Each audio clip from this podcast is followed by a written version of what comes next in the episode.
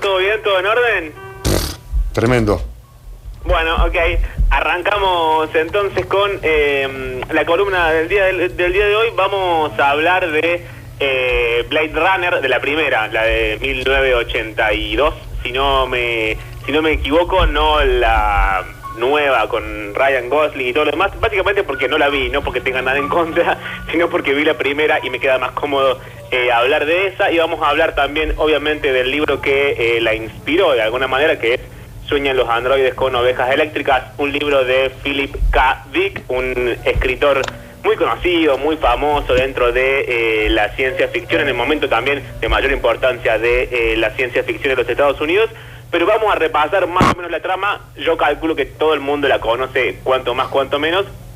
Trata de, eh, sucede en el futuro, en la película sucede en el 2019, en una corporación que se llama Tyrell, ha construido un montón de androides, esto es robots básicamente, y los ha ido mejorando con el paso del tiempo.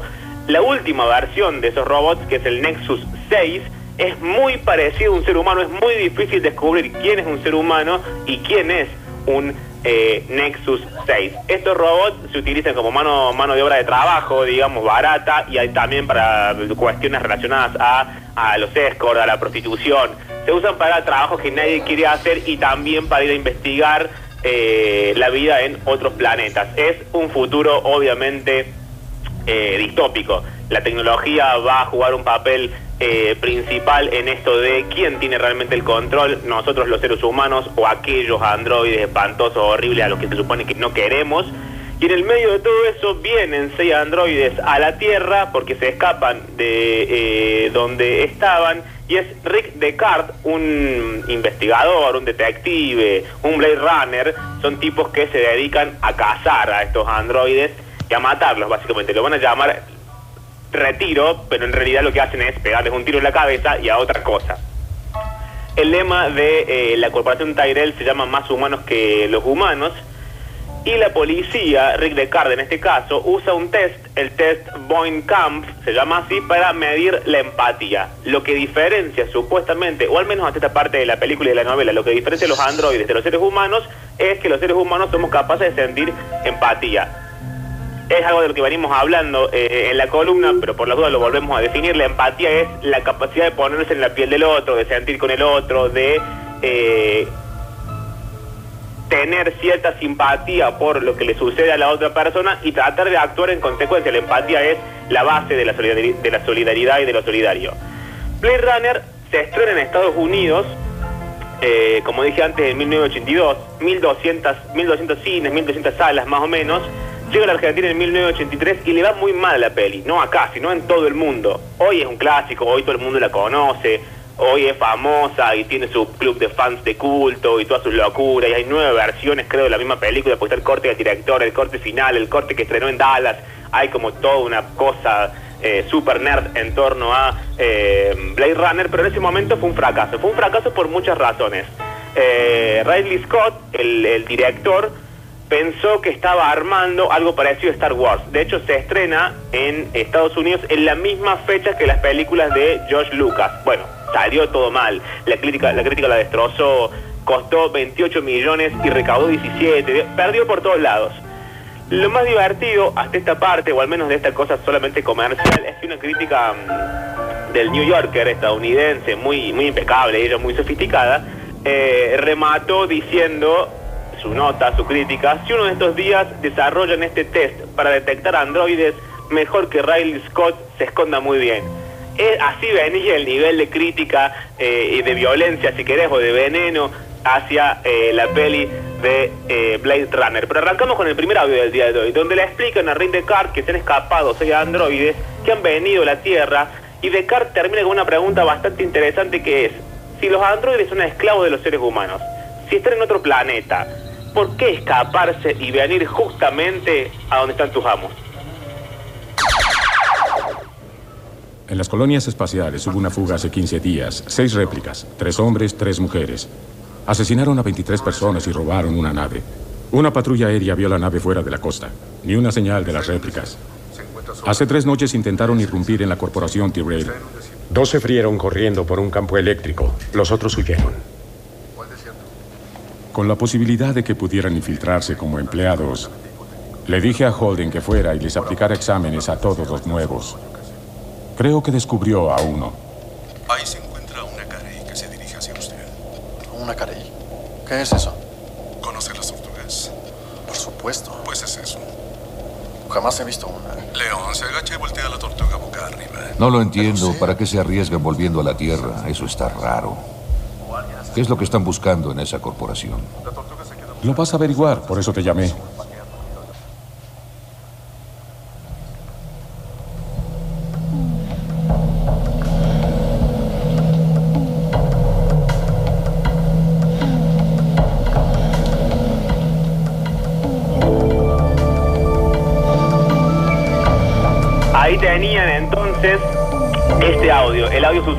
Jefe de la policía y Rick Descartes que le, le ordenan investigar esta situación.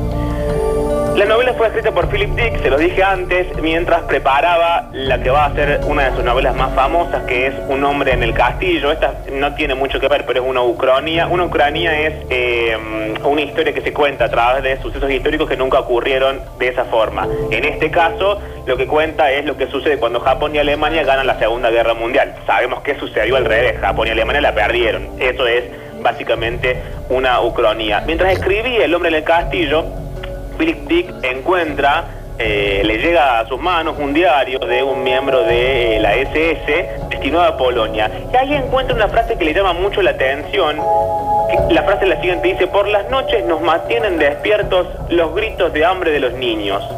El, of- el oficial de los nazis no lo dice como diciendo, uy, qué bajón, pobres pibes. Lo dice como diciendo, estos niños de mierda cagados de hambre, ¿por qué me tienen que despertar a mí si yo quiero dormir? Ahí es cuando Philip Dick descubre o arranca con esta parte de eh, la falta de empatía de los seres humanos y lo va a unir en términos narrativos a los androides. Insisto con esto, hasta esta parte lo que nos diferencia a los seres humanos de los androides es la empatía. Pero recién se preguntaba Rick Descartes por qué vinieron a la Tierra los androides y se pudieron escapar de donde estaban. Bueno, en principio vienen por eh, las memorias. Acá conocemos otra parte de la historia. Rick se va a la corporación Tyrell, habla con el señor Tyrell y eh, el señor Tyrell le dice, bueno, esta es mi secretaria, yo quiero ver cómo funciona este test de empatía, hágale el test a ella. Se pone a probarlo con la mina y descubre finalmente que la secretaria es una de los androides. Lo que pasa es que la secretaria no sabe que es una androide. ¿Por qué? Porque en este nuevo experimento, como los androides se revelaban porque terminaban desarrollando algo muy similar a los sentimientos humanos, les implantaron memorias para hacerles creer directamente que son humanos y entonces no hay rebeldía posible. Acá, que va a el primer, entre paréntesis, confuso de eh, la columna del día de la fecha, porque toda esta situación tiene que ver o es emparentable en realidad con lo que Mark Fisher, un teórico, etcétera, pensador crítico, lo de siempre, eh, definió como fragilidad ontológica. Esto es una realidad donde el olvido se convierte en una especie de estrategia de supervivencia y de adaptación. La realidad que nosotros vivimos se actualiza constantemente como si fuese una aplicación, sufre mejoramientos, recortes, amplificaciones y todo está mediado por las pantallas. Lo que sucede en la vida real y lo que nosotros entendemos de esa vida real sucede mediado por eh, pantallas. Esto está en casi todas las novelas de eh, Philip Dick. En Sueñan los androides, que es la que inspiró Blade Runner, y en eh, todas las demás. Y lo último que tiene que ver con esto es que hay como cierta sospecha paranoica de que lo que vemos, lo que nos llega, lo que entendemos, tiene un doble fondo y que está digitado por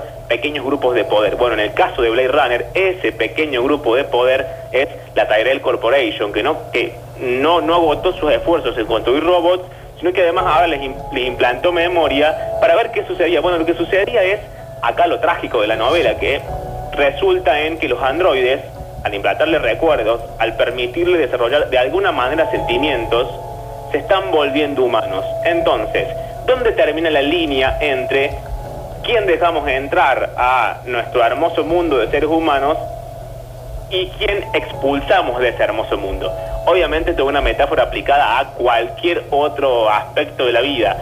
Hasta dónde la empatía nos permite compartir lo que tenemos, lo pienso también en esta época que estamos viviendo, y hasta donde nuestro padre dice, bueno, no, no sé, por una cuestión de clase, hasta acá yo, allá los pobres, allá los que, los que no pagan OSDE, allá, etcétera. Esto tiene que ver, obviamente, con la peli de El Día de la Fecha, aunque en realidad, como es literatura y es ficción, todo está enmarcado en esta gran metáfora. El audio, entonces, de lo que sucede cuando le hace la secretaria este test Ben Kampf para saber si es o no una androide. Una última pregunta. Está viendo una obra de teatro, están sirviendo un banquete. Los invitados disfrutan un aperitivo de ostras crudas. La entrada consiste en perro asado.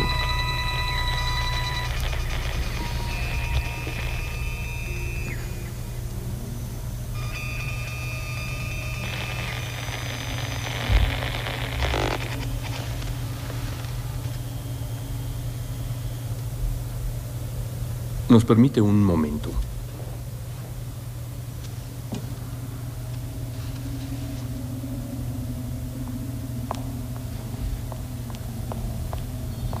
Gracias. Es una réplica, ¿verdad? Me impresiona. ¿Cuántas preguntas se necesitan para detectar a una réplica? No lo entiendo, Tyrell. ¿Cuántas preguntas? 20, 30, depende. Y para Rachel necesitó más de 100. Ella no lo sabe. Comienza a sospecharlo. ¿Sospechar? ¿Acaso no está consciente de lo que es? El comercio es nuestra meta. Más humanos que los humanos es nuestro lema. Rachel es un experimento y nada más. Comenzamos a reconocer en ellos una extraña obsesión. Después de todo, son emocionalmente inexpertos, con unos cuantos años para almacenar las experiencias que usted y yo damos por hechas. Si les otorgamos un pasado, creamos una almohada para sus emociones y en consecuencia los controlamos mejor. Una memoria. Recuerdos, por supuesto.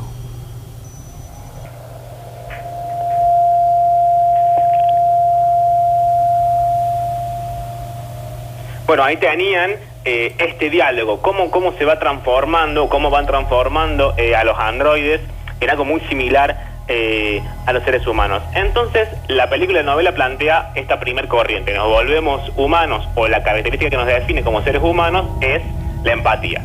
La segunda característica que nos define como seres humanos y que también les pasa a los androides y de manera mucho más veloz porque solamente viven cuatro años es la finitud, la, certeza y la conciencia de que eventualmente nos vamos a morir, sea de viejo, sea en un accidente, sea mañana, sea dentro de 55 mil años, eventualmente nos eh, vamos a morir.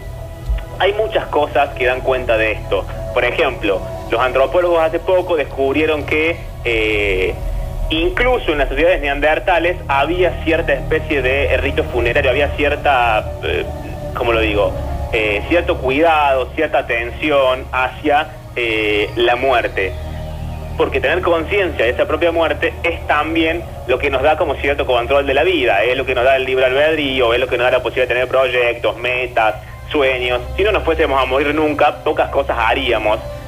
Ah, En eso se reduce, digamos, eh, la teoría. Es interesante pensarlo también, eh, por ejemplo, en la antigua Roma, esto es algo que conoce todo el mundo, existía una costumbre durante los desfiles militares que celebraban las victorias, de poner un esclavo eh, al lado de los generales y el esclavo en determinado momento le decía al general memento mori, que es algo así como recuerda que te vas a morir, para que el tipo, no sé, no, no- como lo digo, no se llenara como de humo y fuera como egocéntrico, sino que recordara que estábamos festejando la victoria, pero que eso no era todo y que eventualmente él, aún siendo un triunfador, un divino, una persona fabulosa, alguien que venía de la guerra, iba eh, a morir esa conciencia de eh, la fragilidad, va a decir la película y nos va a decir Philip Dick en la novela, es lo que permite eh, la empatía. Si yo sé que la otra persona es tan frágil como yo, para lo cual primero tengo que aceptar que yo soy frágil, es como la primer eh, medida, eso me permite entenderlo, quererlo, cuidarlo, etcétera. En el siguiente audio, Roy, Roy es el líder de estos cuatro androides, ya van quedando menos, en la película los van, eh, el señor Descartes los va matando. Roy llega a juntarse con Tyrell. Recuerdan, Tyrell, el dueño de esta corporación maligna que crea androides, etc. Y le explica que ha hecho todo ese desastre, que ha vuelto a la Tierra, que se ha escapado, que ha dejado que sus compañeros androides murieran o los mataran, que no los ha podido salvar, porque lo que quiere es vivir un poco más. Eso es lo que va a buscar a la Tierra. No solamente va a buscar sus recuerdos no mediados por, en el caso de las películas, fotos o eh, memorias implantadas. No solamente busca eso, sino que además busca querer vivir un poco más. Esto es lo que va a charlar en el audio que sigue a continuación con el mismísimo Tyrell. No es algo sencillo conocer a tu creador. ¿Qué quieres que haga por ti? ¿Puede el fabricante reparar lo que produce? ¿Quieres que te modifique? Quédate aquí.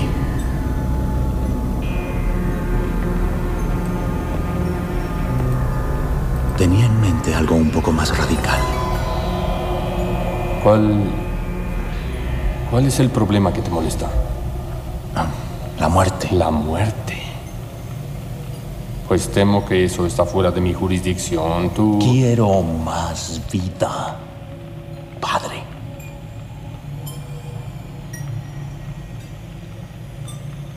La vida indica que llevar a cabo una alteración en la evolución de un sistema de vida orgánico es fatal. Una vez establecida, la secuencia de códigos no puede cambiarse. ¿Por qué?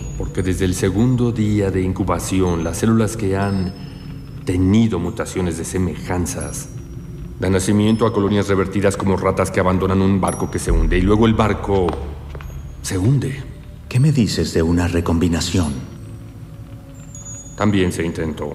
El sulfato de etilmetano es un agente alcalino y un mutágeno potente. Creó un virus tan letal que el sujeto murió antes de dejar el quirófano. Entonces una proteína represora que bloquee las células operantes. No obstruiría la replicación, pero daría lugar a un error en la replicación, de modo que el ADN formado y varado llevaría una mutación y volvería a tener el virus. Pero todo esto es eh, académico. Fuiste hecho con la mejor calidad. Pero no para durar. La luz que brilla con doble potencia se quema enseguida.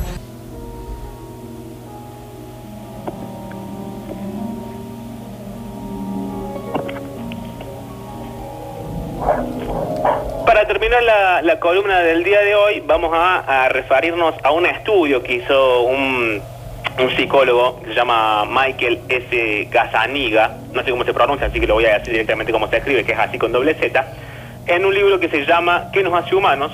Y se plantea una cuestión en torno a la empatía que tiene que ver con, con la siguiente tesis a ser demostrada. Dice el tipo, si alguien no puede sentir una emoción, es decir, si no hay una actividad cerebral ni una respuesta fisiológica o lógica a determinado estímulo, ¿es capaz de reconocer esa emoción en otra persona? Bueno, la respuesta a la que llega este tipo Michael es que no, que es imposible.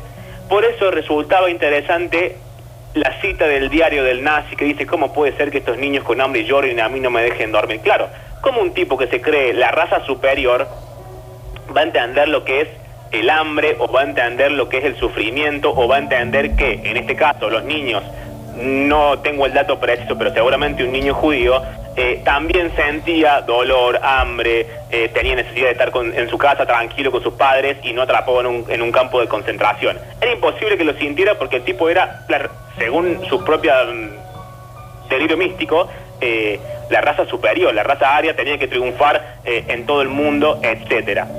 Eh, y este tipo, digo, eh, Michael Gazzaniga, plantea una metáfora que me resultó muy, muy interesante, al mismo tiempo que muy gráfica y me parecía clara para entender todo esto. Dice, de la misma manera que si uno conoce la distribución de las habitaciones de su casa, puede deducir de forma bastante precisa cómo es la casa de su vecino de arriba. Volvemos a lo mismo que dije antes. Uno tiene que conocer primero su propia casa. Uno tiene que conocer primero quién es, cómo es, qué siente, qué le gusta, qué no le gusta, cómo piensa, cómo no piensa, qué quiere, qué no quiere de la vida, sus sueños, sus amores, sus esperanzas. Uno tiene que primero conocerse a sí mismo para tratar de entender, deducir y querer hacerlo, cómo es, cómo siente, cómo piensa, cómo sufre, cómo etcétera, eh, la otra persona.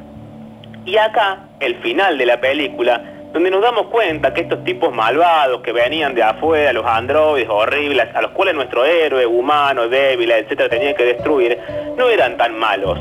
Acá es la famosa frase final de eh, la película, que ya es como una especie de clásico citado constantemente, en el que eh, Roy, el líder de los androides, va a recordar algunas de las cosas fabulosas que le sucedieron en la vida, las cosas que vio y va a decir al final todos estos momentos se van a perder como lágrimas en la lluvia. Este es el momento de mi muerte. ¿Por qué? Porque en el tiempo, en esa consecución de momentos que lo definen a él, porque el androide, a diferencia de Rick Descartes, sabe quién es, sabe que es un androide, sabe de dónde viene, sabe que le implantaron recuerdos, sabe lo que quiere, sabe lo que busca. Y al final, al menos de la película, Rick Descartes sabe quién es, sabe lo que le gusta, digo nosotros, sabemos lo que somos, quiénes somos y lo que nos gusta, somos capaces de entender a alguien, tenemos a alguien a quien entender y alguien que nos entienda. Bueno, todas esas preguntas resuelvan ustedes solos en sus casas, en sus privacidades, porque este es el final de la columna del día de la fecha con el famoso audio que ya todo el mundo conoce de al final estos serán momentos que se pierdan como lágrimas en la lluvia hasta la semana que viene. He visto cosas que ustedes nunca hubieran podido imaginar. Hmm. Naves de combate en llamas en el hombro de Orión. He visto relámpagos resplandeciendo en la oscuridad cerca de la entrada de Tenauser. Todos esos momentos se perderán en el tiempo. Igual que lágrimas en la lluvia.